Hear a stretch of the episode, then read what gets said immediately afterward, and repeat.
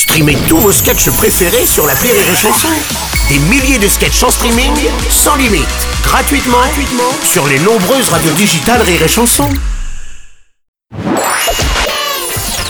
La minute familiale d'Élodie Pou sur Rire et Chanson. Chère Elodie, hier soir j'ai fait une soirée pyjama chez ma copine Garance et quand je suis arrivée chez elle, il y avait deux papas. Elle les appelle papa et papou. Et puis elle a pas de maman. Alors moi j'ai dit ça se peut pas, il faut une maman pour mettre la graine dedans. T'es sorti par où alors? Comment ça se fait qu'il y a des gens qui ont deux papas ou deux mamans? Chère Mila Lily, il y a aussi des gens qui ont juste un papa, ou juste une maman, ou deux papas et une maman, ou deux mamans et un papa, ou deux papas, deux mamans, ou un papa et un lapin.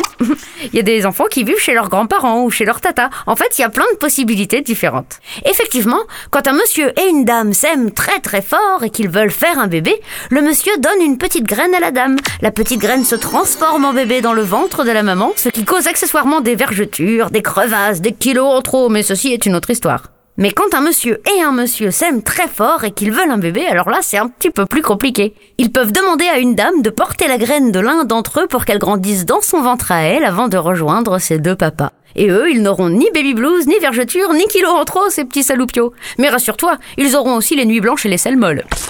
Pour le bébé, ça ne change rien. Il grandit entouré de l'amour de ses parents.